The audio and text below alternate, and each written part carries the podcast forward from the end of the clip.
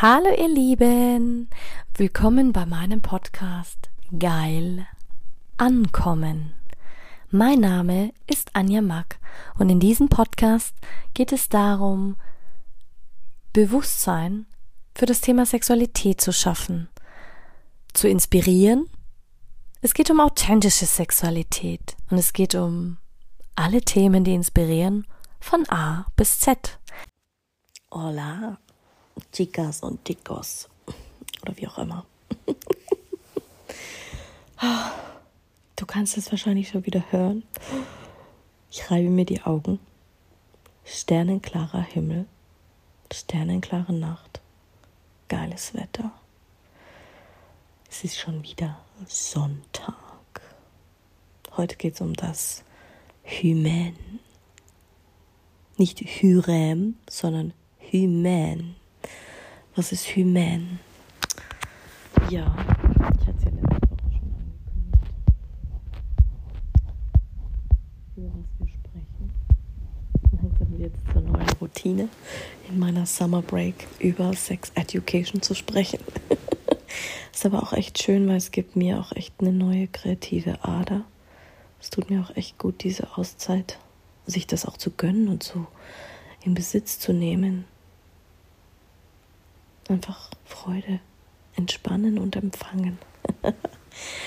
ähm, Hymen, das Jungfernhäutchen. Oh mein Gott. Also, wir fangen schon mal an mit dem Mythos Nummer 1.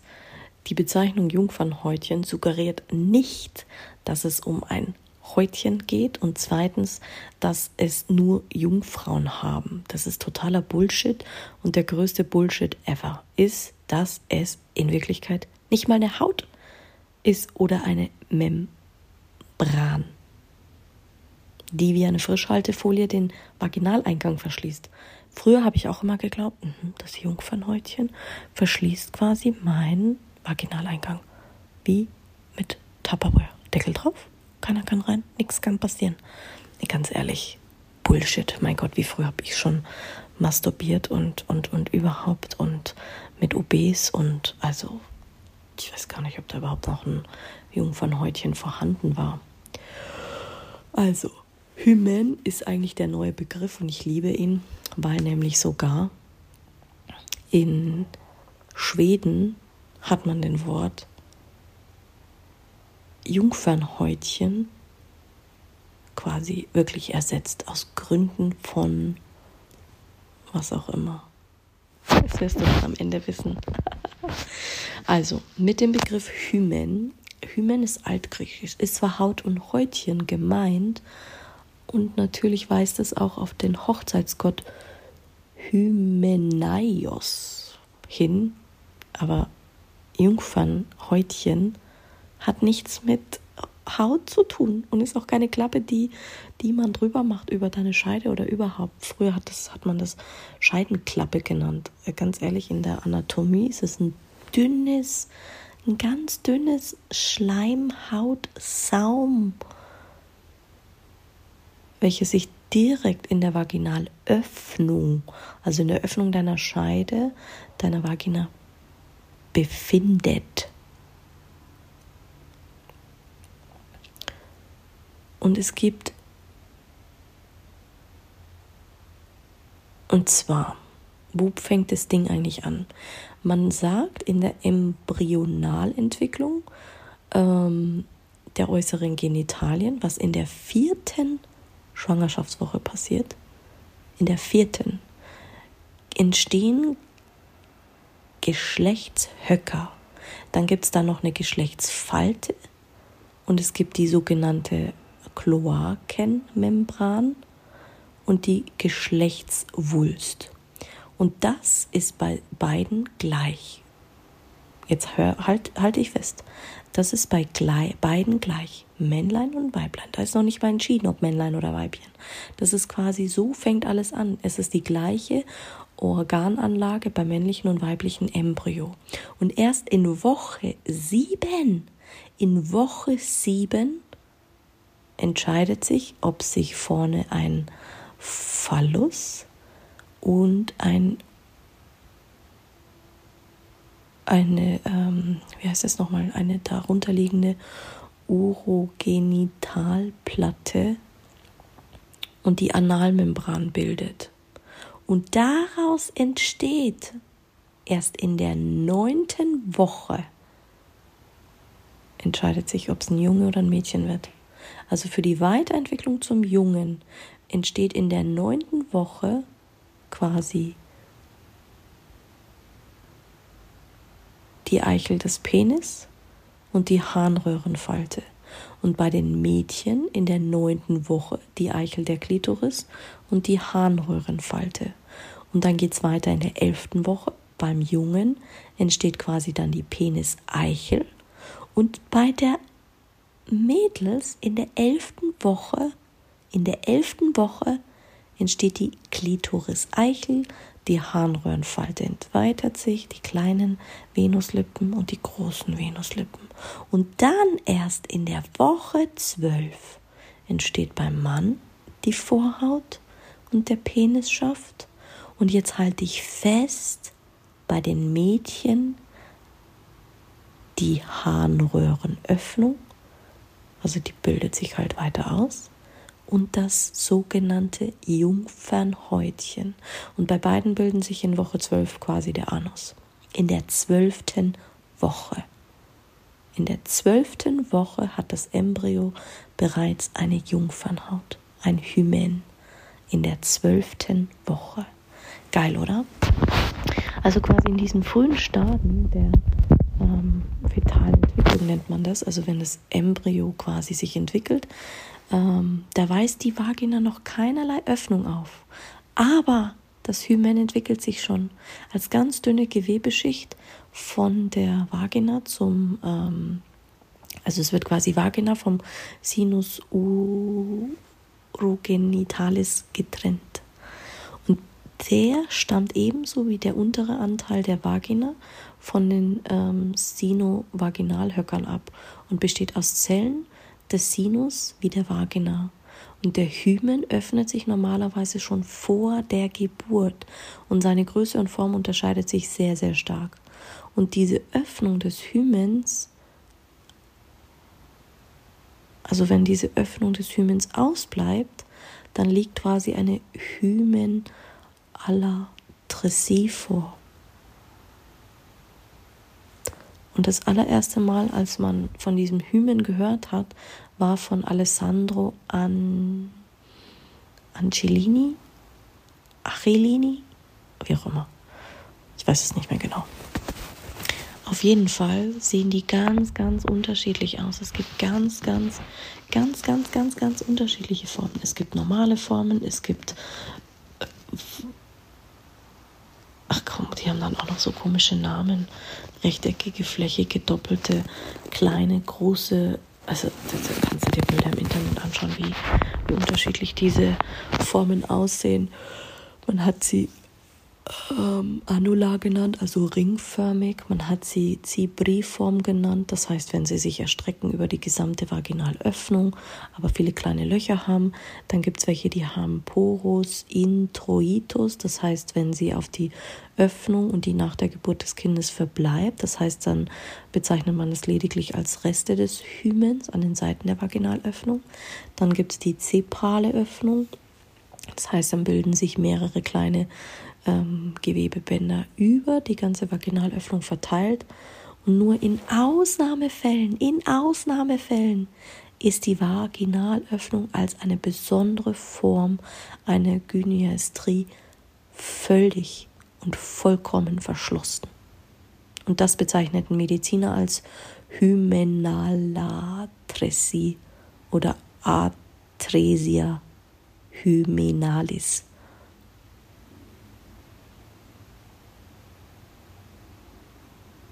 Im Englischen würde man sagen imperforate hymen.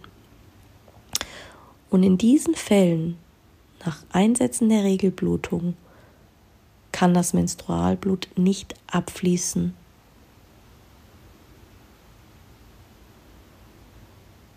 Und das ist gefährlich, weil da kann dann wirklich eine, da bildet sich dann ein sogenanntes Hämatokrit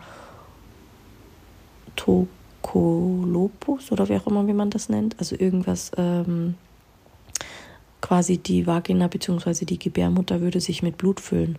Und das lässt sich mit einem chirurgischen Eingriff beheben. Und hier muss man wirklich ähm, chirurgisch arbeiten, weil es ist un für die Gebärmutter ist es eine Reinigung. Das heißt, wenn wir bluten, was wirklich natürlich ist, nur mit dem Schmerz ist nochmal eine andere Geschichte, also quasi PMS-Schmerzen, aber da kommen wir später im Laufe der Aufklärung noch dazu, ähm,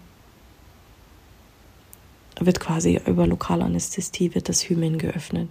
Und ganz, ganz selten ist so ein Hymen ähm, so stabil, dass ein chirurgischer Eingriff nötig ist, ähm, um schmerzfreien Geschlechtsverkehr zu ermöglichen. Also eine solche operative Hymenentfernung wird als äh, Hymenektomie bezeichnet. Ja, und jetzt kommt der spannendste Teil. Die Vorstellung, dass Hymen immer beim ersten vaginalen Intimverkehr quasi einreißt, ist der größte Bullshit ever. Und in vielen Kulturen, und egal welche Religion du jetzt hast, das ist Bullshit. Es entspricht nicht der Realität, weil der Schleimhautsaum, der ist dehnbar, ja, und er hat ähnlich wie die Vagina eine Fähigkeit, sich stark zu weiten, beispielsweise bei der Geburt und wieder zusammenziehen. Und der überwiegende Teil der Frauen hat beim ersten vaginalen Intimverkehr keine Blutungen. Keine. Und auch eine Blutung muss noch nicht mal darauf hinweisen, dass sie von dem Hymen stammen, sondern sie kann auch eine Verletzung von der vaginalen Schleimhaut entstehen oder wenn der Penis irgendwo hingedrungen ist und das mit aufgenommen hat. Und diese Form der Öffnungen oder der oder quasi den Durchmesser bei den Mädchen unterschiedlich ist und das Hymen eine große Öffnung haben kann, ist ein intaktes Hymen kein Beweis für Jungfräulichkeit. Das ist der größte Mythos ever. Ever, ever, ever, ever. Und ein Hymen reißt nicht in der Regel durch sportliche äh, Betätigungen wie Radfahren, Gymnastik, Spagat oder Stütze und natürlich auch nicht von Tampons bei der Menstruation.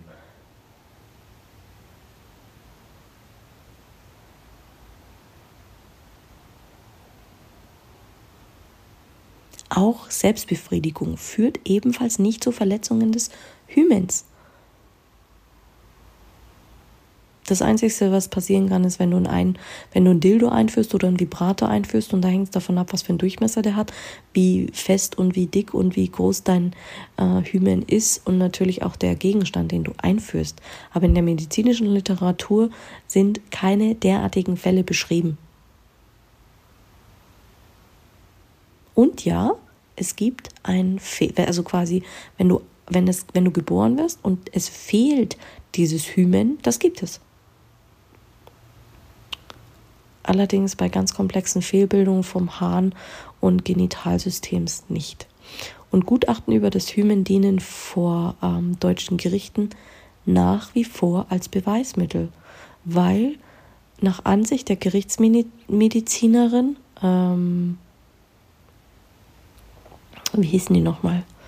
Ich glaube Solveig de Bertin und die hat an der Medizinischen Hochschule Hannover, ähm, kam es ganz, ganz oft zu Fehlbeurteilungen. Äh, und seit 1999 widerspricht man in mehr als 50 Prozent der Fällen dem Erstgutachten, in dem das Gerichtsverfahren als Grund dafür nennt, ja, die meisten Ärzte wissen nicht genau, wie variabel ein Hymen aussehen kann. Daher werden die Bedeutung des Vaginalismus zur Aufklärung von Sexualstraftaten stark überschätzt. Und aus diesem Grund wurde der Begriff wirklich 2009 in Schweden vom Jungfernhäutchen auf Hymen eingesetzt oder nennen sie es äh, vaginale äh, Corona. Slidkranz. Scheidenkranz nennen sie es, also Krönchen oder wie auch immer. Und der schwedische Sprachrat nahm das neue Wort offiziell in die Wortliste der schwedischen Sprache auf. Slitskranz. Das klingt total schön. Scheidenkranz. Klingt total schön. Ja, da sollten wir auch noch mal ein Wörtchen mitsprechen. Also, ähm, Genau. Und das andere Wort hat einfach falsche Assoziationen, weil Hymen ist weder ein ähm, Häutchen noch eine oh, soll reduziert werden auf die sexuelle Erfahrung der Frau, weil das ist auch Bullshit. Deswegen ist Hymen eine neue, neue Wort. Aber nichtsdestotrotz, nichtsdestotrotz gibt es in manchen Kulturen und Religionen, in den immer noch der größte Wert auf dieses fucking Jungfernhäutchen von Frauen vor einer Ehe gelegt wird. Oh. Und dieses vermeintlich sichtbare Blut aus einem vermeintlich gerissenen Hymen, nachdem vermutet wird, dass der vollzogene Geschlechtsakt natürlich in der Hochzeitsnacht dann belegen soll für die voreheliche Jungfräulichkeit. Hm. Natürlich stehen die Frauen einem, unter einem großen Druck, aber ganz ehrlich, und manche Frauen sind so verzweifelt, dass sie durch einen chirurgischen Eingriff dieses ähm, Jungfernhäutchen wieder richten lassen, dass sie diesen Beweis liefern können. Aber ganz ehrlich, das nennt man dann sogenannte Hymenalrekonstruktionen. Da wird dann quasi der Hymenalsaum operativ aufgebaut, sodass er beim Vaginalverkehr wieder einreißt und quasi auch zu bluten beginnen kann oder auch nicht. Alternativ gibt es auch eine Kunststoffmembran, die quasi mit Kunstblut eingesetzt wird. Und laut einer niederländischen Studie wurden 68 Frauen über eine längere Zeit begleitet, die sich quasi so eine Hymenrekonstruktion interessierten. Und 48 Prozent von ihnen hatten angegeben, Opfer von sexueller Gewalt zu sein. Und die meisten hatten Angst, beim Geschlechtsverkehr nicht zu bluten und dass sie nicht zu eng sind ähm, und haben sich darüber beraten lassen. Und nur zwei von 19 haben sich tatsächlich operieren lassen und anschließend von dieser Blutung berichtet. Zwei von 19. Also eigentlich ist diese ganze Geschichte totaler Bullshit und eigentlich auch nochmal eine Irreführung von unserer, von den Religionen, um, um, um einfach Tabu auszuüben, um einfach Druck auszuüben aber es entspricht eigentlich nicht der Wahrheit, wenn du mich fragst. Aber das ist, bleibt jedem selbst überlassen, woran er glaubt. Aber ich wollte es nur mal ganz deutlich machen.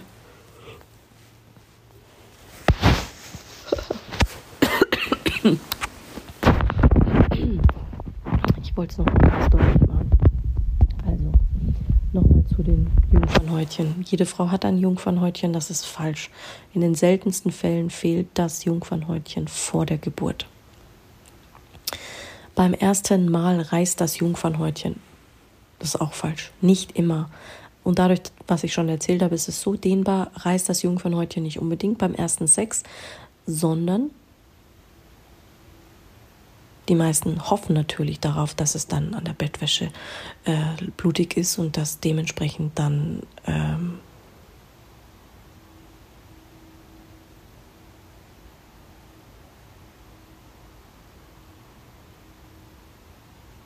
ja, es ist einfach ein Mythos.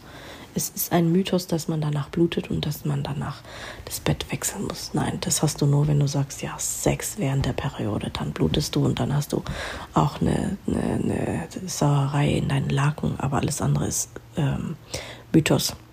Und längst nicht bei jeder Frau ist der erste Sex mit einer Blutung oder mit Schmerzen verbunden. Das ist eher ein Zeichen dafür, dass sie nicht in dass etwas nicht in Ordnung ist, du vielleicht noch nicht bereit bist oder einfach nicht entspannt genug bist oder warst. Also lass dich nicht auf was ein, was du nicht möchtest. Das würde ich eigentlich in jeder Kultur sagen, aber steht mir wahrscheinlich auch nicht zu, weil ich nicht alle Kulturen verstehe. Beim Masturbieren reißt das Jungfernhäutchen, das ist auch falsch. Das Hymen ist dehnbar und wenn du dich selbst befriedigst, bleibt es zumeist unverletzt, aber das kommt halt wirklich darauf an, was du in die Vagina, in die Vagina einführst. Also es hat nichts mit der Klitoris zu tun, wenn du die stimulierst. Und es ist auch ein Mythos, dass das Jungfernhäutchen reißt beim Sport. Nein, das ist sehr flexibel. Es ist auch ein Mythos, dass das Jungfernhäutchen sich durchtrennt, wenn du einen Tampon einführst. Und es ist auch ein Mythos, dass das Jungfernhäutchen die ganze Vagina verschließt, wie ich vorhin schon gesagt habe, wie eine Tupper. Ja, aber dann würde das Menstruationsblut auch nicht rausfließen. Ähm, dann hast du nämlich ein Problem. Weil das auch eine natürliche medizinische Reinigung für, für uns Frauen ist. Und da muss das mit einem Eingriff behoben werden, wenn das so wäre. Es kann vorkommen, aber es ist eigentlich ein Mythos. Wenn ich länger keinen Sex habe, wächst das Jungfernhäutchen wieder zusammen. Was für ein Bullshit. Einmal gerissen, immer gerissen. Das wächst nicht mehr zusammen. Du kannst es rekonstruieren. Ja, du könntest es rekonstruieren. Ich finde es aber nicht empfehlenswert, wenn ich ehrlich sein soll. Also, so viel dazu. Zu deinem Hymen. Mega spannend, oder? Ich denke, du hast heute viel gelernt darüber und kannst es auch schon weitergeben. Finde ich spannend, weil du selbst als Erwachsener noch was dabei lernen kannst. Und ich habe so viel Freude, morgens mittlerweile meine Podcast-Folgen zu machen. Also hab einen schönen Tag heute. Und viel Spaß beim Erkunden und Entdecken neuer Mythen und Geschichten über Hymen. Du kannst mir gerne schreiben, was du erlebt hast, was du mm, geglaubt hast, als du klein warst. Oder wie auch immer. Und auch wenn du eine andere Religion hast und eine andere Kultur, lass es mich gerne wissen. Ich tausche mich sehr gerne mit dir aus. Keine Scheu, weil ich sage, man sollte sich da mehr verbinden und austauschen, gerade in diesem wichtigen Thema. Für die.